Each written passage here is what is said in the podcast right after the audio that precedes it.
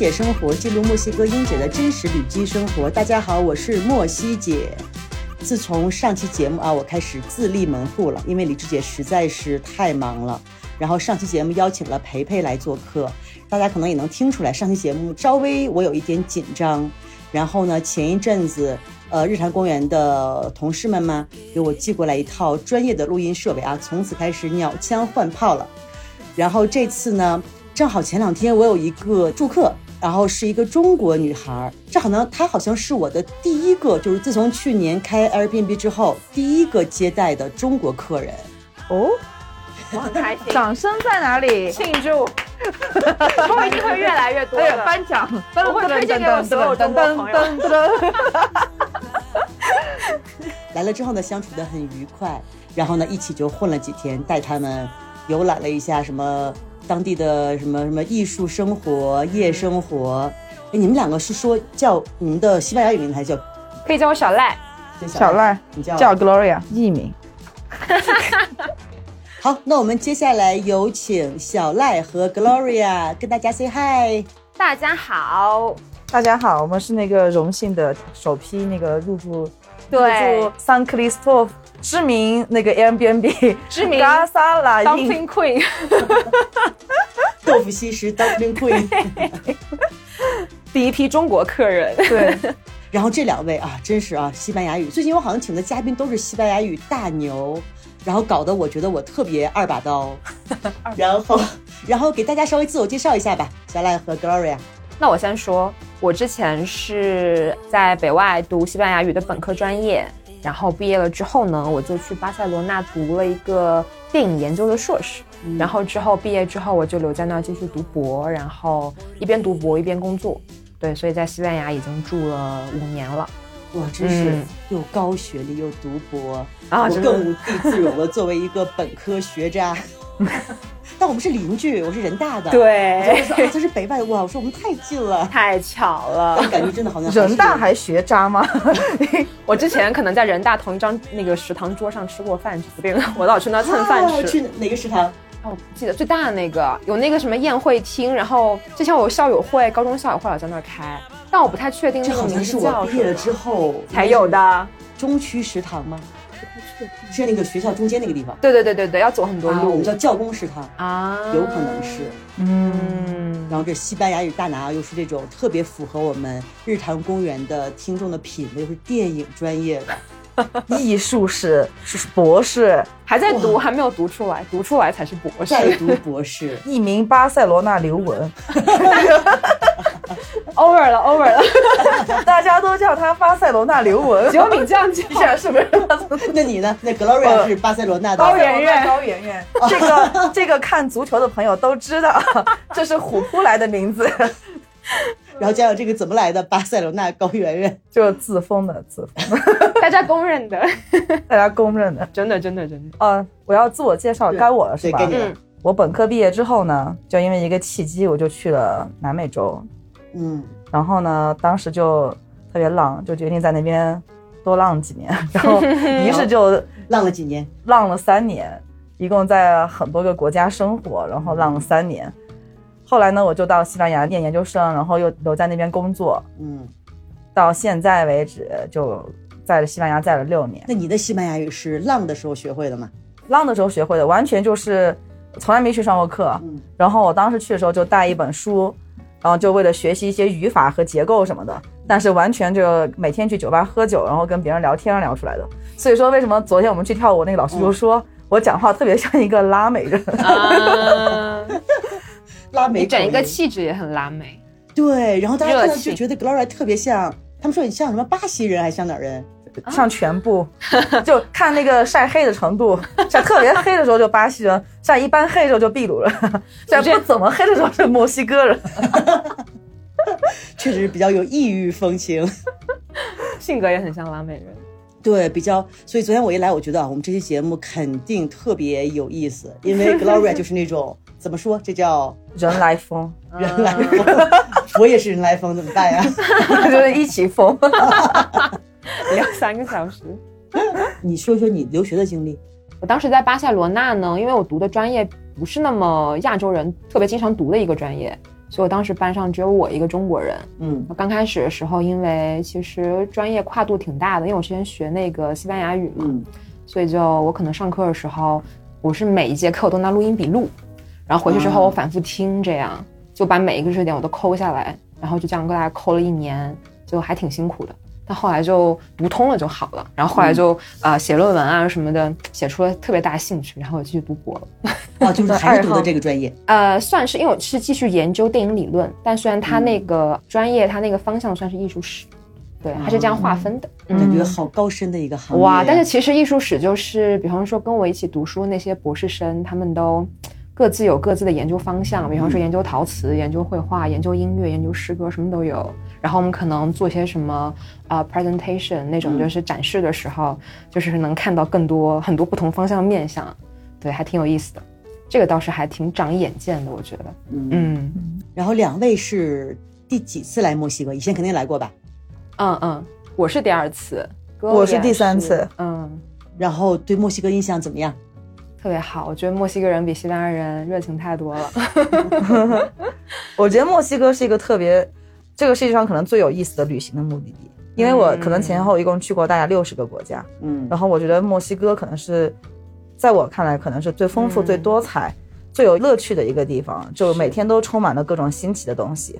而且它的东西给你的冲击不仅是视觉上的，嗯。还有很多文化的冲击，还有对历史的冲击。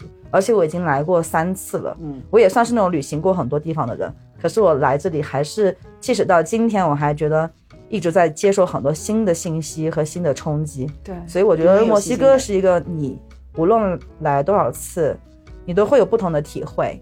对，而且你对这个国家的了解的程度不同，还有可能你的语言能力的不同，你对它了解的那个方面不同，它都有取之不尽、探索不尽的东西，像一个宝藏一样的的地方嗯。去了解。然后，来那个 San Cristobal 这边是第几次我是第二次。我是第一次来，啊？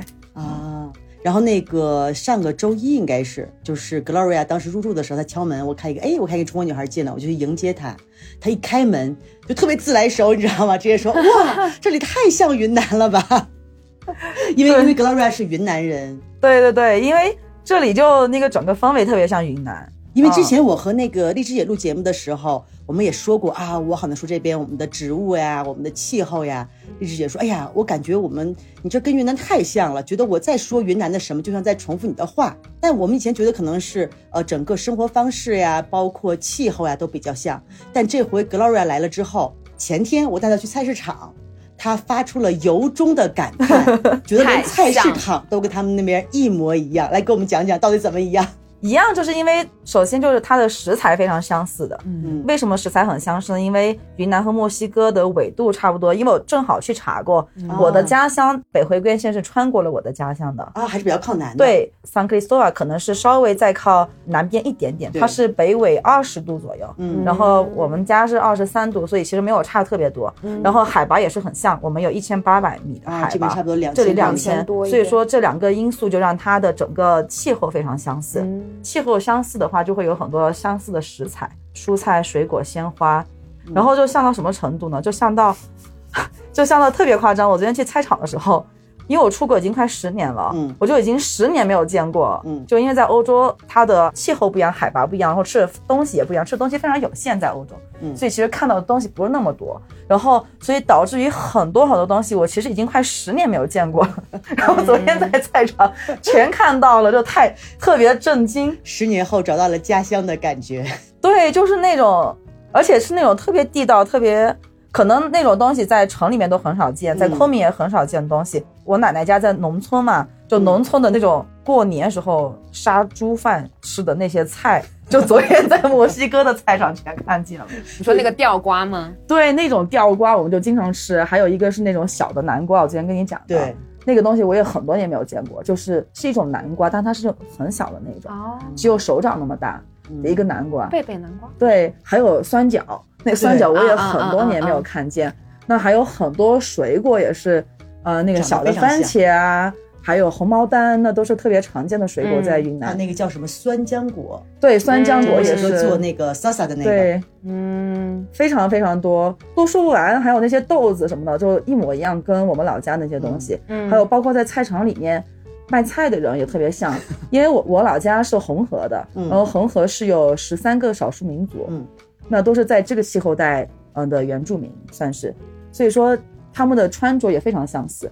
为什么呢？他他们很多那个服饰嘛，少数民族的服饰为什么颜色特别相似？因为他们是用染料来染的那个织布染色，那因为它可能只有。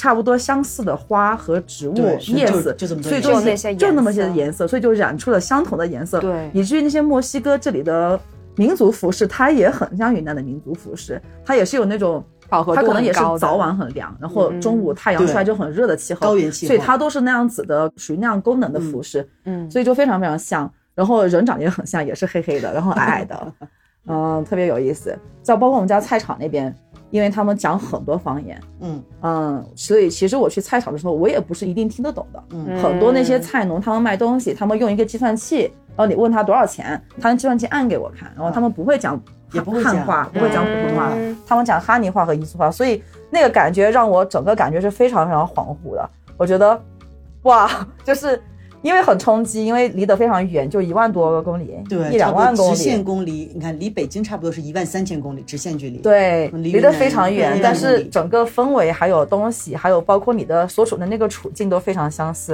然后我发照片给我妈看，我说我在逛街，我妈说你有病吗？花钱去那种地方旅游，这不跟我们家和菜场一模一样。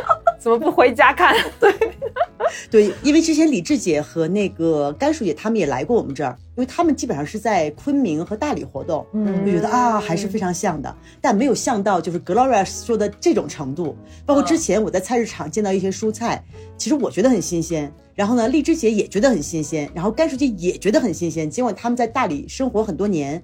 但是也觉得他们也没有见过，比如说之前我看到一个，就他们这儿叫树西红柿，就是那种皮很硬硬的，带一个尖，有那种有黄色，有那种红色的，对，然后我发了一个朋友圈，我说：“哎呀，你看大家知道这是什么水果吗？”我一个云南的朋友特别不屑，这不就是树西红柿吗？说你们是没有见过世面。然后这回 Gloria 来了之后跟我一讲，我突然发现真的是，原来我就觉得这里特别像云南，但原来就觉得可能那种说不清可能植被，但是这样就是更具象了一些，更具体，嗯对，就所有的蔬菜，嗯包括一些蔬菜，我们在国内我没见过，可能赖艺也没怎么见，没有有就那种我们叫什么佛手瓜，但它好像跟佛手瓜还不一样。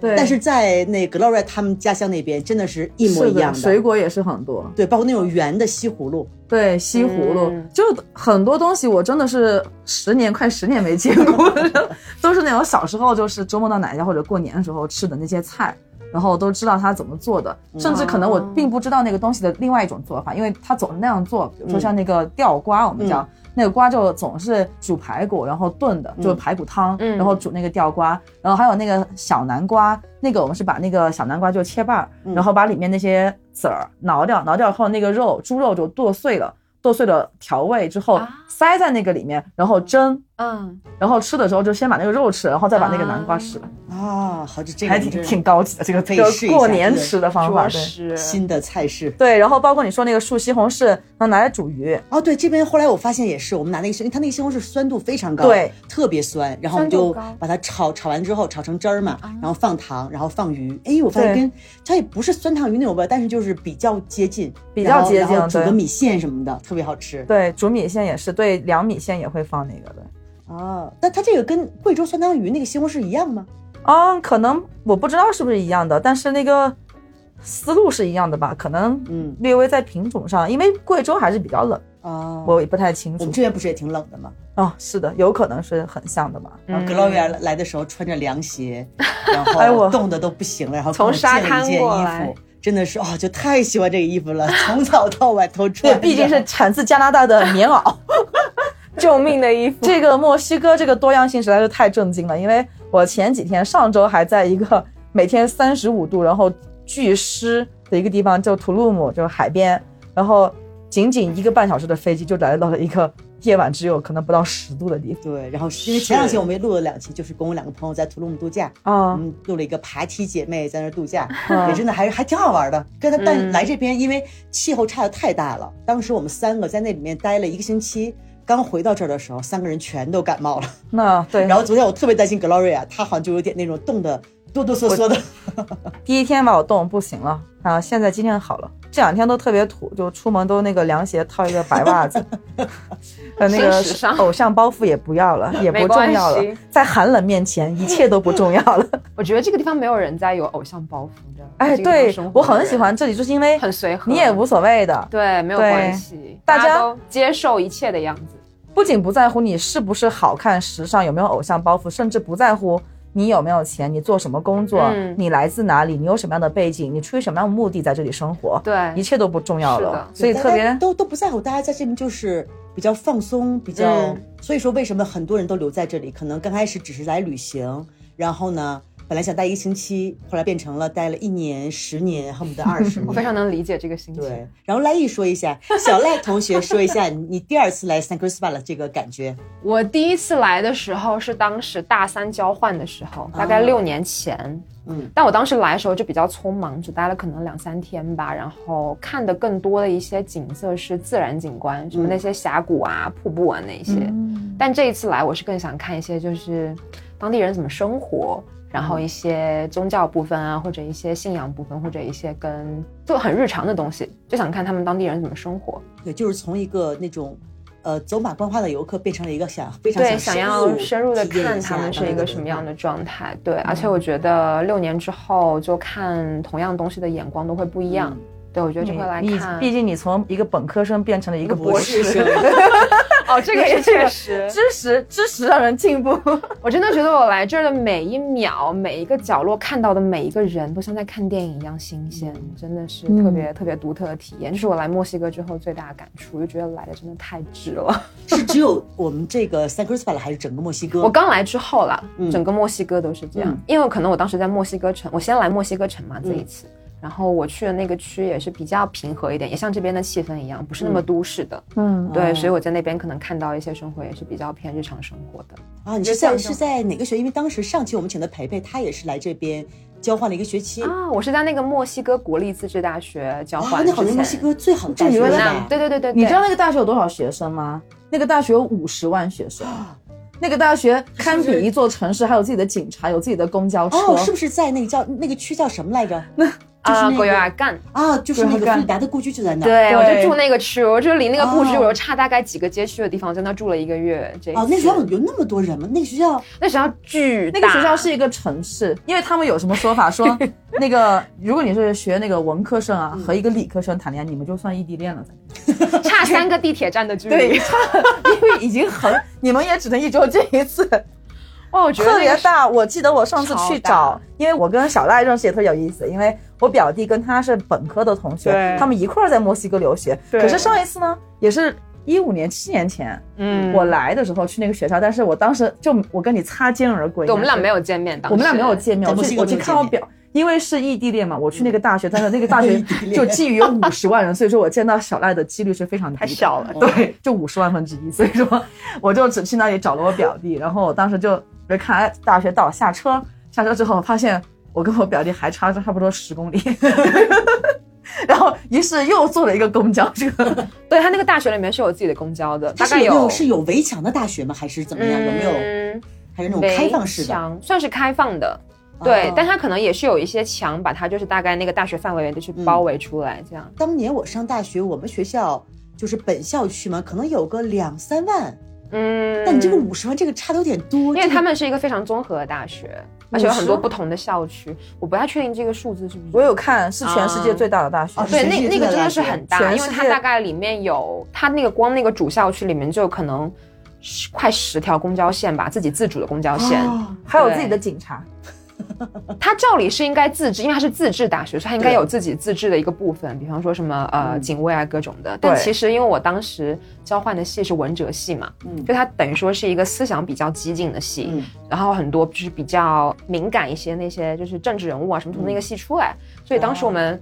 几乎每周五下午都会有外面的警车开到学校里面来，有时候甚至还有那直升机从头上飞过去，这样。不知道是在我不知道是在监察还是什么，但因为墨西哥城是一个很多直升机的地方，嗯。但就是每周五都会有，我觉得这件事情也是比较不寻常，所以记忆还蛮深刻的。太激进了，对对对看看什么的。对，因为那个地方中间就是墨西哥可能受教育程度最高的人都在那边出来，嗯，那我在想，这五十万学生，大家怎么住？怎么都住在校区吗？还是当时他们没有宿舍，他们都他自己找房子啊？就是不像我们国内大学，我其实外国的大学蛮少的，嗯像我去念研究生的地方，我们就我当时也是幻想，因为我当时已经是本科毕业三年之后又重回校园嘛，嗯我当时就有那种校园的幻想，就觉得哎，我有操场，操场那样吃完饭之后还和那个男生散个步什么的，就那种 那种校园生活。结果后来发现，我们 我们学校，因为我学校读的是一个私立的那种 MBA 的地方，然后。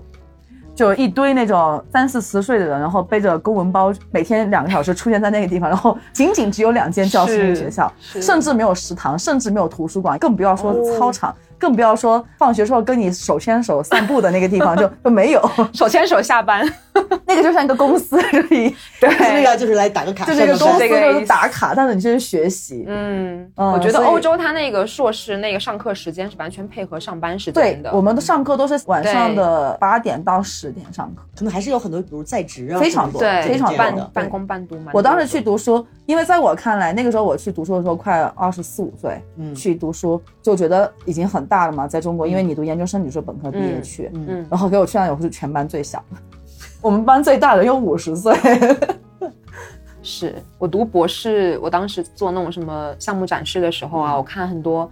老爷老奶奶可能真的就是老伴陪着来做展示的，我就觉得好甜蜜。但是又觉得哇，这个东西真可以做一辈子，这个研究，我觉得还挺尊敬的。对学术无止境，随时真的什么时候可以学一辈子。想什么时候学什么时候学。而且我觉得，甚至于我认为学术这种东西，就是应该你越大以后，你才越能去学，因为你的经历越多，越你的知识越多，你才能更好的去学习它，去做一个研究。是。对，因为其实我觉得现在的像我们，比方说我们这个学校，我是巴塞罗那大学嘛，嗯，它之前是几乎是你可以一整个人生你都可以读一个博士，就是你没有任何嗯止境，就是说你必须要五年读完啊什么一样。但现在就是严格规定说最多只有五年或者最多只有六年，不同学校不太一样。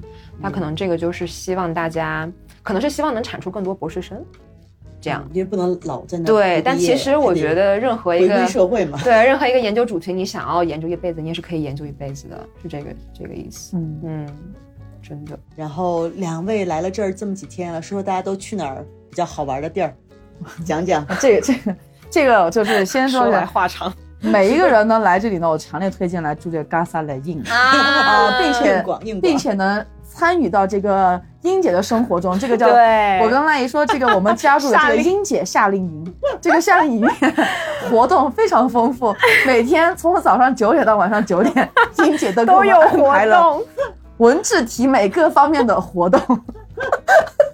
音乐鉴赏，撒撒舞练习。我们先讲一讲，我们先是第一天来哈嗯，哦，第一天我们是去看了一个脱口秀，对，然后是一个男生，然后他男扮女装，扮成弗里哦扮达的样子，成弗里达卡罗，对然后他在讲一个脱口秀，对，然后这个是我在我们这儿最喜欢的一个地方，就是他那个地方的氛围，应该因为就是有来自世界各地的人，嗯，然后呢，他本身也是一个就是 LGBT 什么 Q，还有什么什么对一个 queer 对，就是比较集中的地方，因为大家你在那儿，你可以真实的做自己，嗯。你想干什么都行，你可以穿成女装，你可以男生化上妆，没有人会会另在舞舞眼相看，台上摔倒，对，你你可以你可以自由的上台，你可以表演。对然后当时那个表演者那个弗里达就问那个 Gloria 说啊，你待这几天了？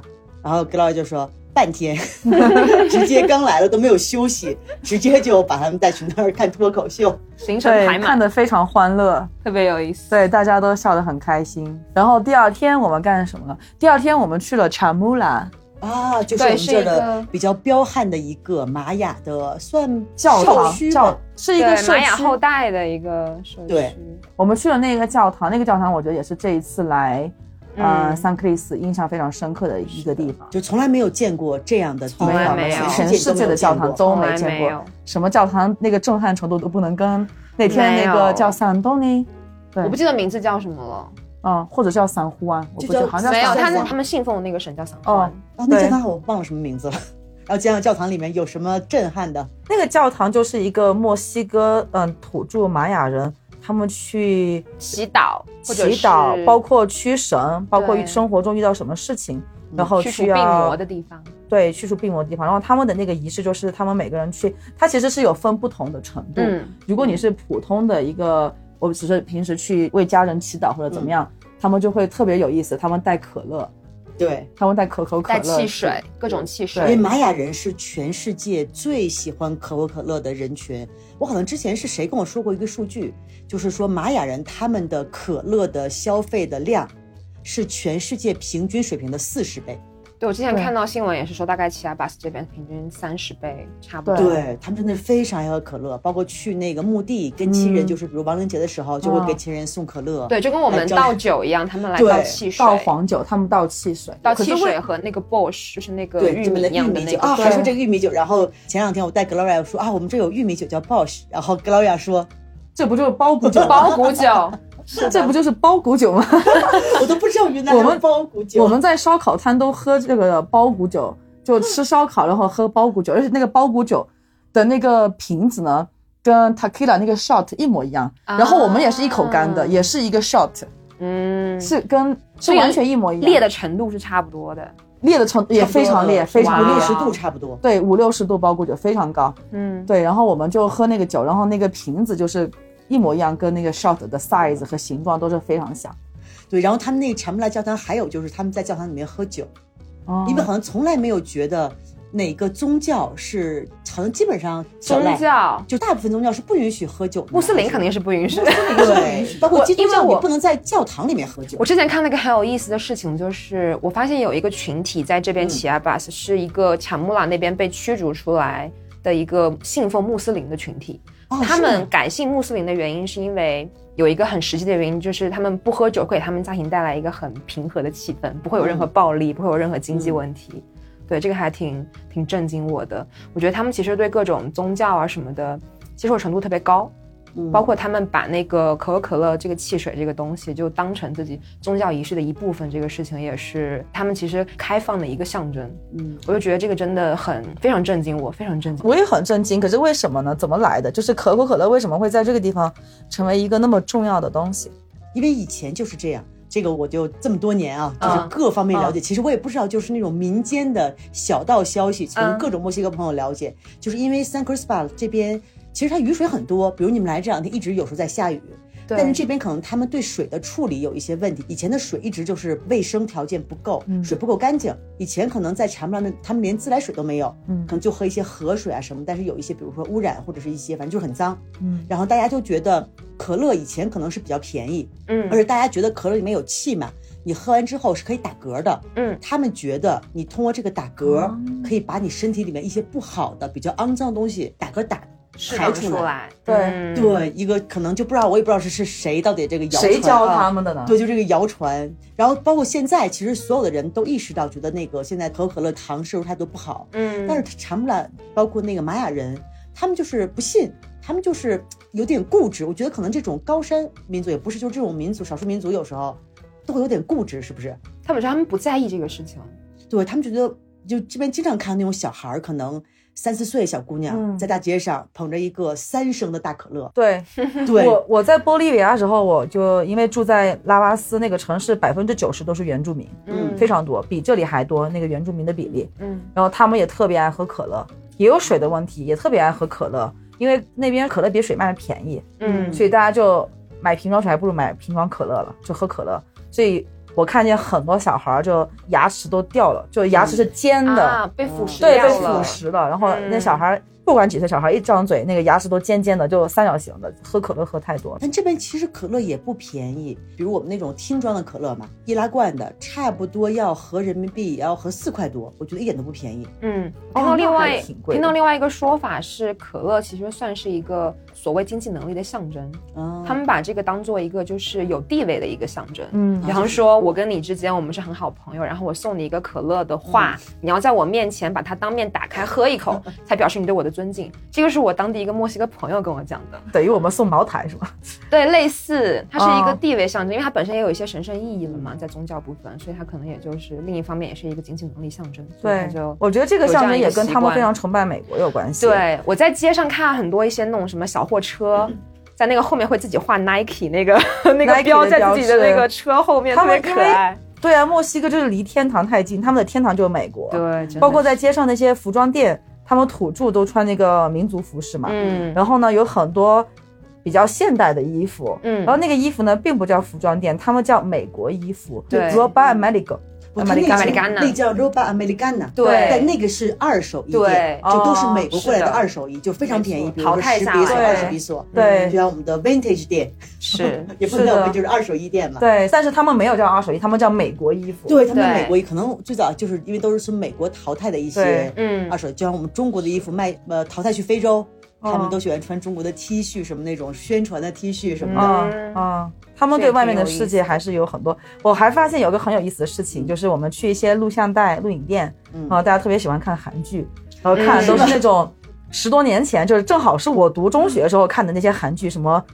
浪漫满屋》啊，什么但有一些很火，什么 BTS、Blackpink 那种也偶像有团体的对一些图片，然后他们非常喜欢韩国的东西，嗯。然后喜欢韩国的美女，包括今天我们在坐那个汽车去一个村子的时候，前面一个就是一个土著。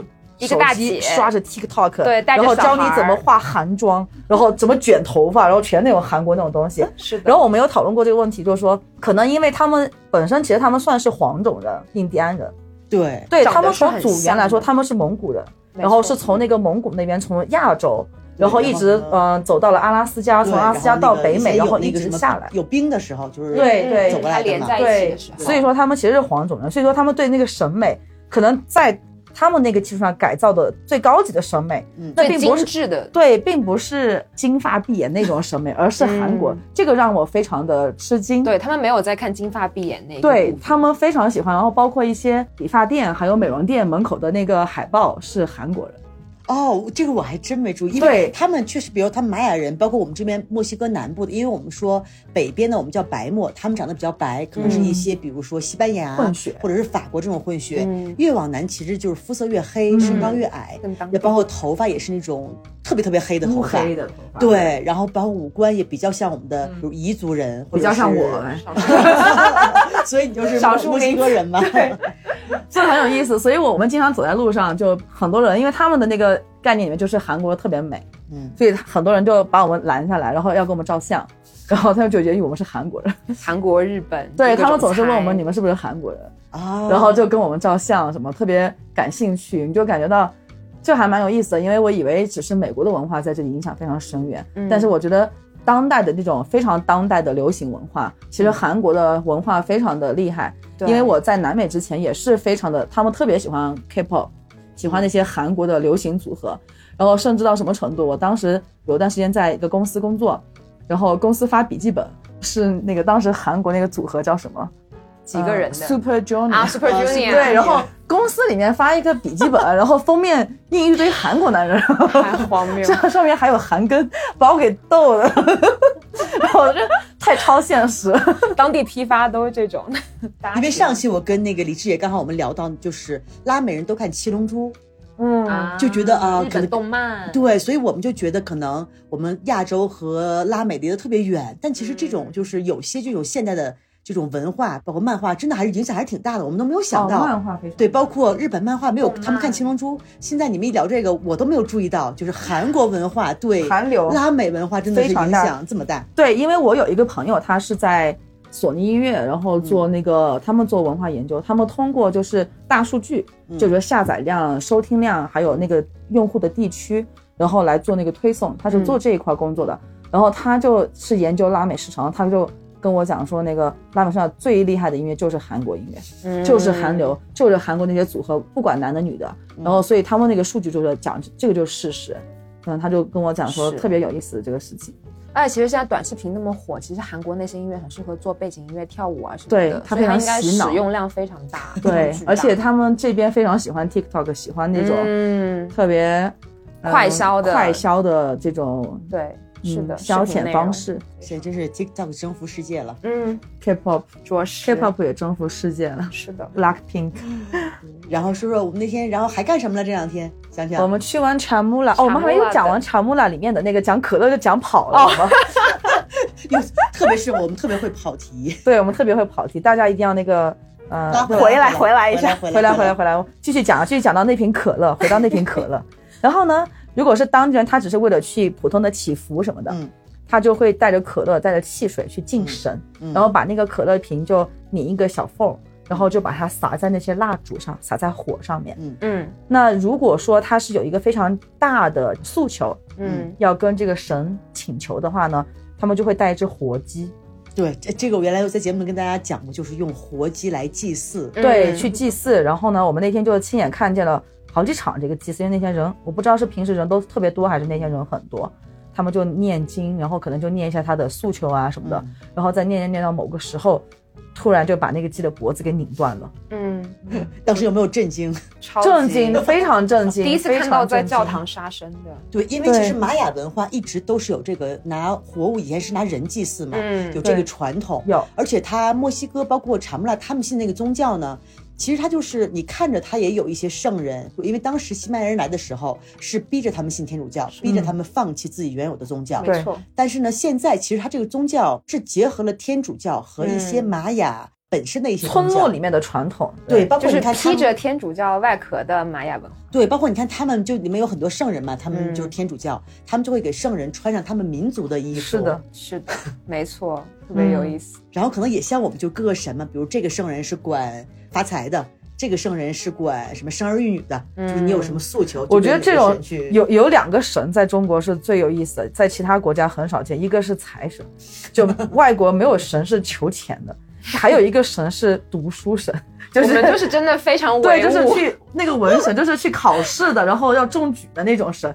对我们太实唯用主义。特别实用主义，因为你在全世界任何每个国家都有爱情神，很浪漫，然后健康都祈求这种很浪漫的东西，只有中国就是，而且永远是拜的最多的就是这两个神，一个是财神，一个是读书的那个读书神是谁呀、什么菩萨。文殊菩萨。文殊菩萨，对啊，就是拜文殊菩萨，就你要高考啊，你要中考就拜文殊菩萨，这两个神是中国文化里面最特有的神。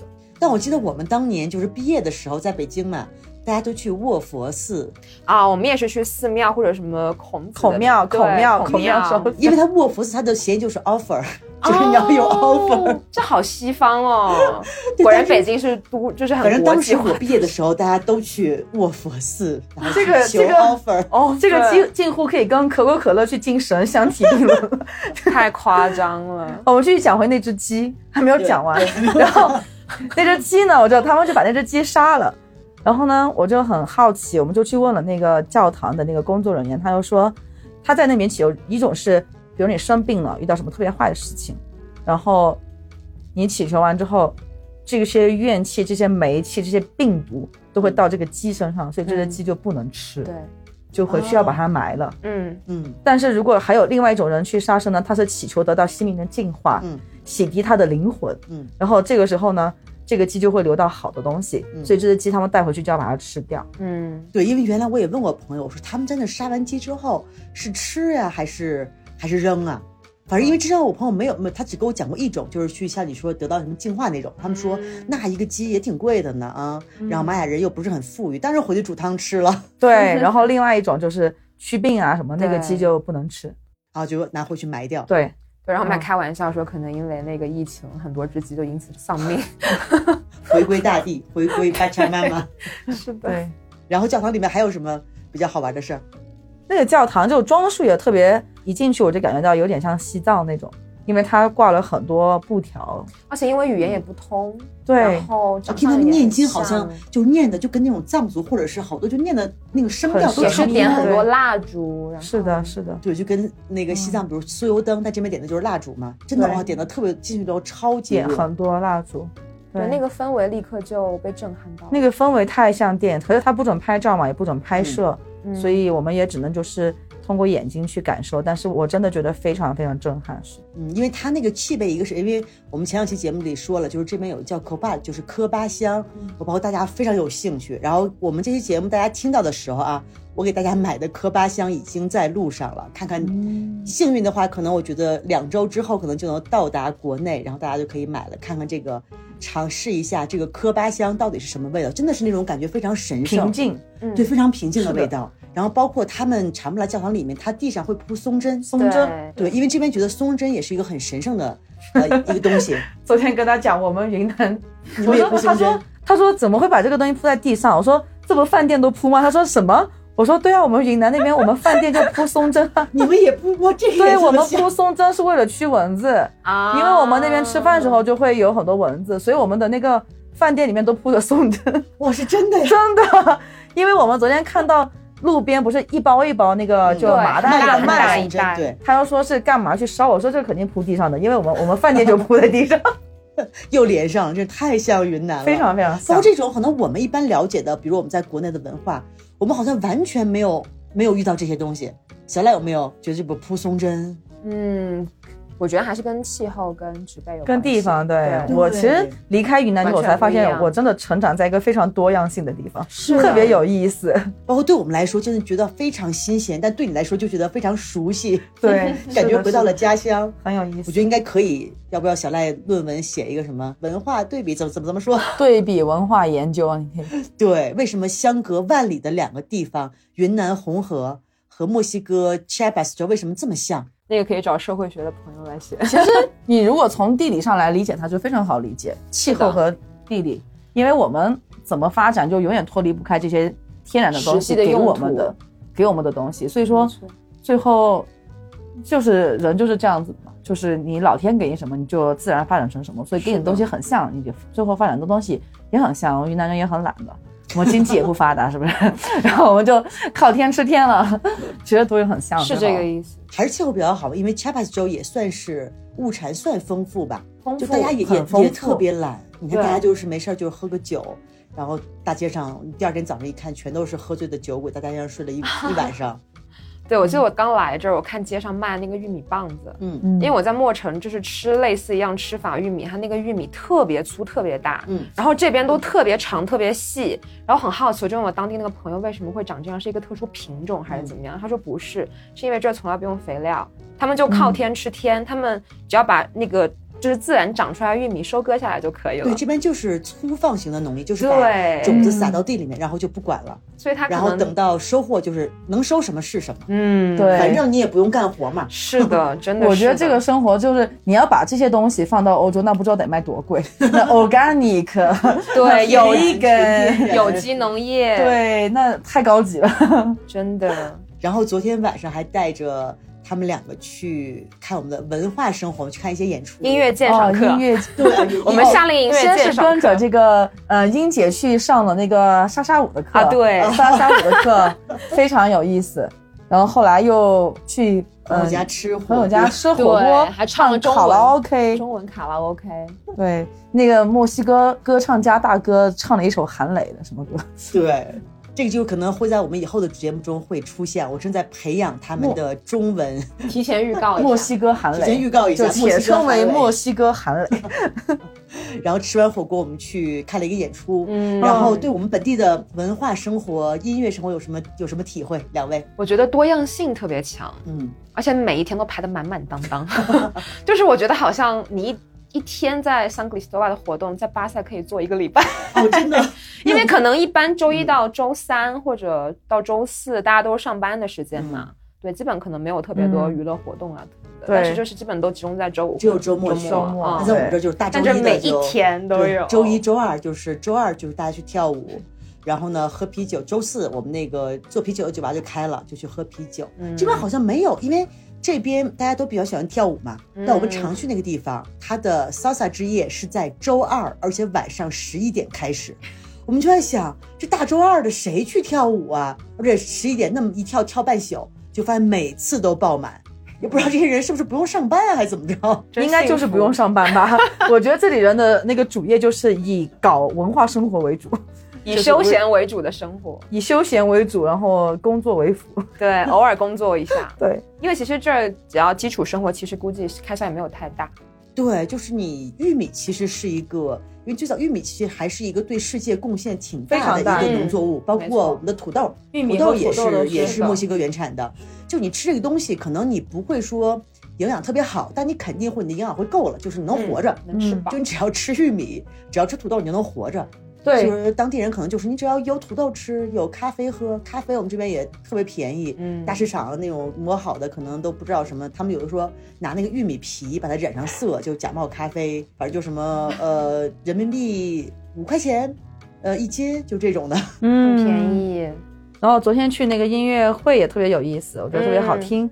那一场两个女生，一个弹尤克里里，另外一个弹吉他。不是尤克里里哦，不是啊尤克里里吗？来那个赖艺啊不是尤克里里吗也不知道是什么就就你上次看演出看到的那个啊，叫哈拉娜，啊，哈拉娜。对，它是墨西哥的一个属于墨西哥本土的一个乐啊，器。贝拉格鲁斯。哦对，它是从嗯西班牙的是，就是维拉克鲁斯是大航海时代西班牙就是登陆墨西哥的那个地方嘛，那那个地方就是受西班牙的影响比较大。是的。那这个是从是从吉他发展而来的，哦，几弦的呀？就是它有各种大小，好像最小的那个叫 mosquito，就叫蚊子，就最小的、哦那个有点长得特别像尤克里里，但还是就是比如调音方面，哦包括确实它的音比较低一点，因为尤克里里是音调很高的。对，因为它这个分很多种，各种大小，可能有三四个尺寸吧。包括它的弦从四根弦到八根弦、七根弦、六根弦，就非常多样化。哦因为你可能调音的方式有很多，有些是弹节奏的，有些是弹那个旋律的。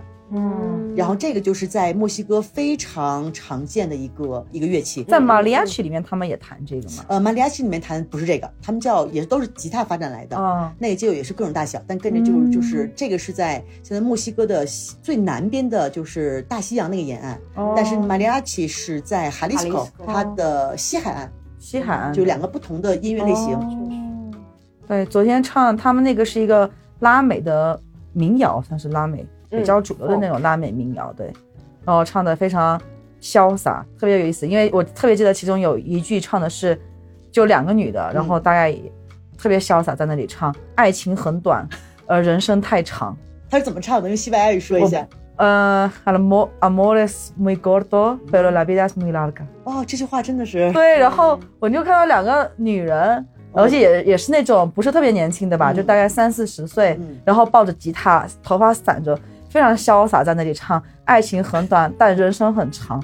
我就觉得哇，这是特别这个。特别美，特别能代表那种拉美的那种精神。对，其实这边还是更多的，比如享受生活，我们不要去担心那些乱七八糟的事情。嗯，没有那么的琐事，什么的不用那么在意。嗯，哎，那我们这一期就聊一聊我们村儿的文化生活啊，然后也给大家以后想来我们这儿玩儿的，想来嘎萨拉印来找我玩儿的同学，呃，做一个预告。然后呢，呃，下一期我们还会继续跟赖毅和 小赖和 Gloria 聊一下在这儿更多的经历。好，那我们下期再见，跟大家说拜拜。拜拜，再见，hasta luego。